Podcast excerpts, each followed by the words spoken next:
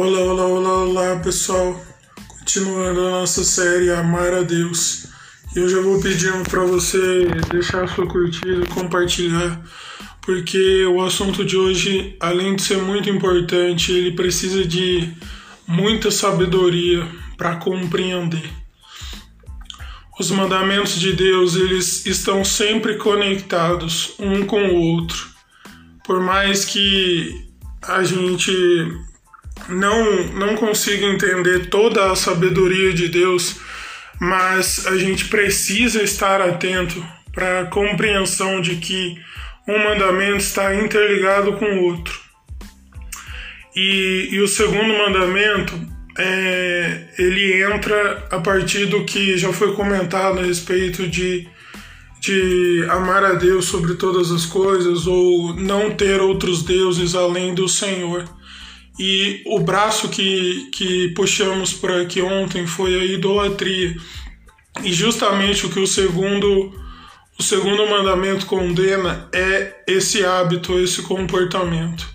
Mas isso é um assunto muito delicado que se a gente não presta atenção, a gente acha que isso foi invenção humana.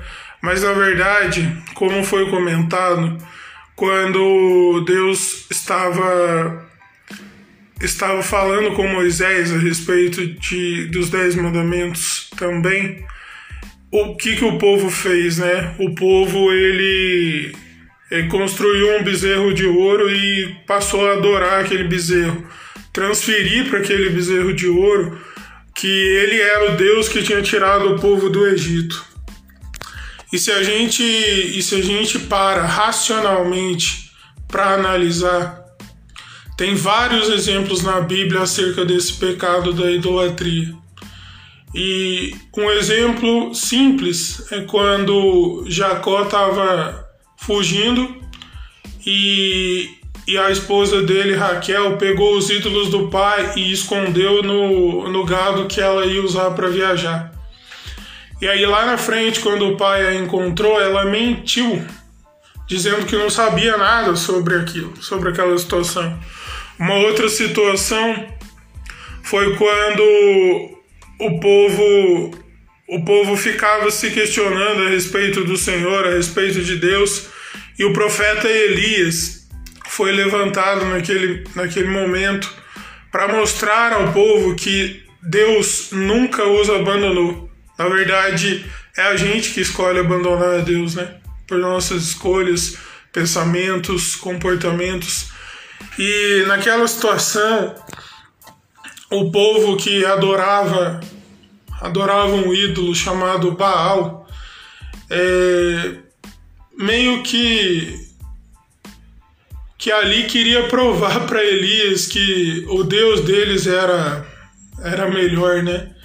E e não chovia há, há um bom tempo. E eles lá fizeram o ritual para Baal, não sei o que, e não choveu. Só que Elias ele ainda pôs água em torno do altar que ele orou ao Senhor e e caiu fogo na água, né?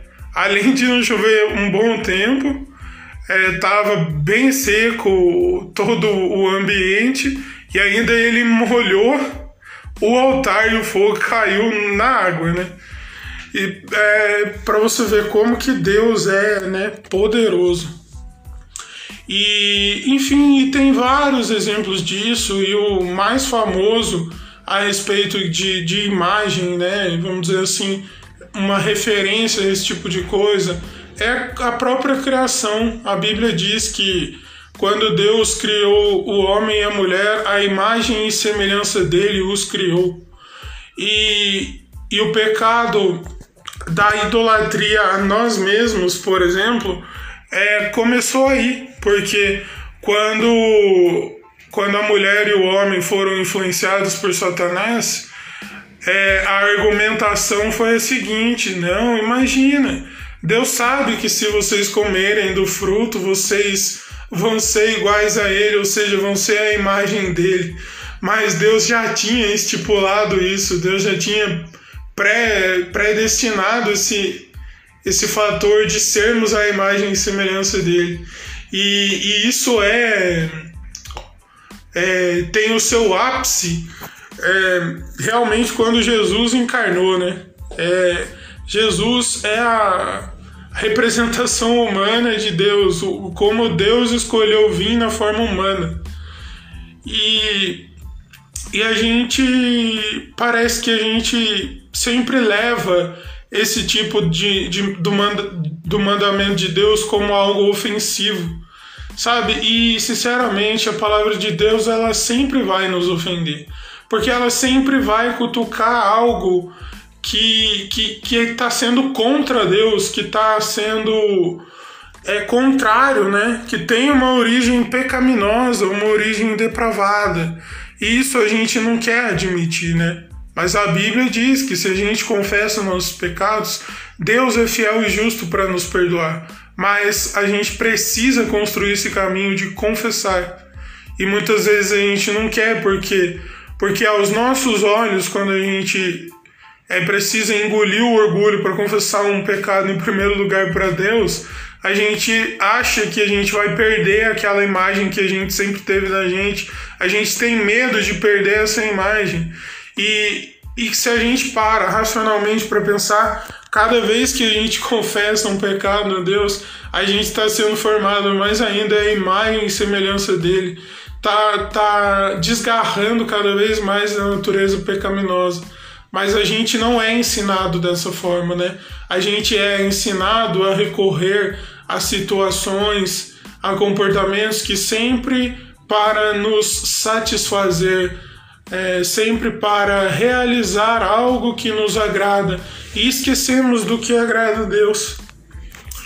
Por isso, o versículo central de hoje, Romanos 8, 29, para falar a respeito desse, dessa questão de idolatria e imagem, é, ele diz assim: porque Deus, é, de antemão, os que ele conheceu, ou seja, o que, eles, o que ele predestinou, é, para ser conforme a imagem e semelhança do seu filho.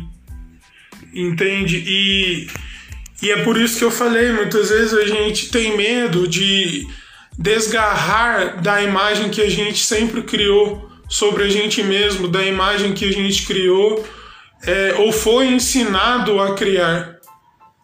E, e a idolatria é, muitas vezes não é mais só transferida a imagens, como no caso do bezerro de ouro, como no caso de, dos povos lá da época de Elias, que adoravam outros ídolos de de pedra, de, de ferro eram construídos.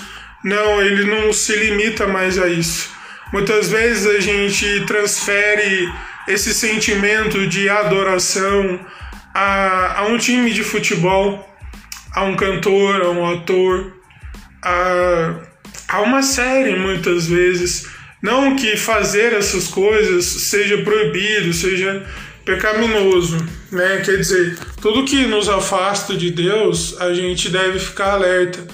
Mas assim, o que a gente confunde é que a gente acha que a gente não pode fazer nada se a gente diz que ama a Deus. A gente pode fazer com sabedoria, com discernimento. A Bíblia diz que tudo nos, é permitido, mas nem tudo convém. Eu sei realmente que não é fácil o tempo todo, mas é, quando a gente começa a transferir esse sentimento de idolatria para tantas outras coisas também, né? A gente chegou ao ponto de modernizar esse pecado, né? Transferindo, como eu disse, para times de futebol, ator, filmes, até relacionamentos, né? Até amizade. Até muitas vezes a gente considera que é, quem é casado o, o matrimônio mais importante do que Deus, ou seja, como é que algo que foi criado por Deus pode ser mais importante que ele, né? É, é ilógico, sabe? É irracional, mas muitas vezes a gente fica cedendo tanto às emoções que a gente não consegue compreender um mandamento tão simples como esse, como não fazer imagens para nós de tudo que há no céu, na terra, debaixo da terra. É o que diz o mandamento. Mas a gente, mas a gente sempre busca a satisfação do nosso ego, das nossas vontades. E aí já é o a conexão com o próximo mandamento que a gente vai aprofundar amanhã, mas a gente precisa compreender que que o pecado nos deturpou, o pecado deturpou a nossa imagem a ponto da gente não reconhecer. É igual Paulo diz em 1 Coríntios 13, ele diz assim: Agora a gente vê as coisas como uma imagem opaca no espelho, mas quando chegar o tempo, o tempo determinado, o tempo exato, nós iremos conhecer a Deus igual ele sempre nos conheceu. E por isso, o que resta disso tudo é a fé, a esperança e o amor, sendo que o maior de todos é o amor. Você consegue perceber que a importância de amar a Deus não é realmente, como temos falado aqui, um ato simplesmente mecânico, mas o amor, sendo o maior de todos, revela o próprio Deus, porque a Bíblia diz que Deus é amor e que Deus nos amou primeiro. Então que, que a gente permita realmente o zeloso Deus, o cuidadoso Deus, revelar esse amor para cada um de nós, para que nós possamos realmente amá-lo com tudo o que somos. Fica ligado.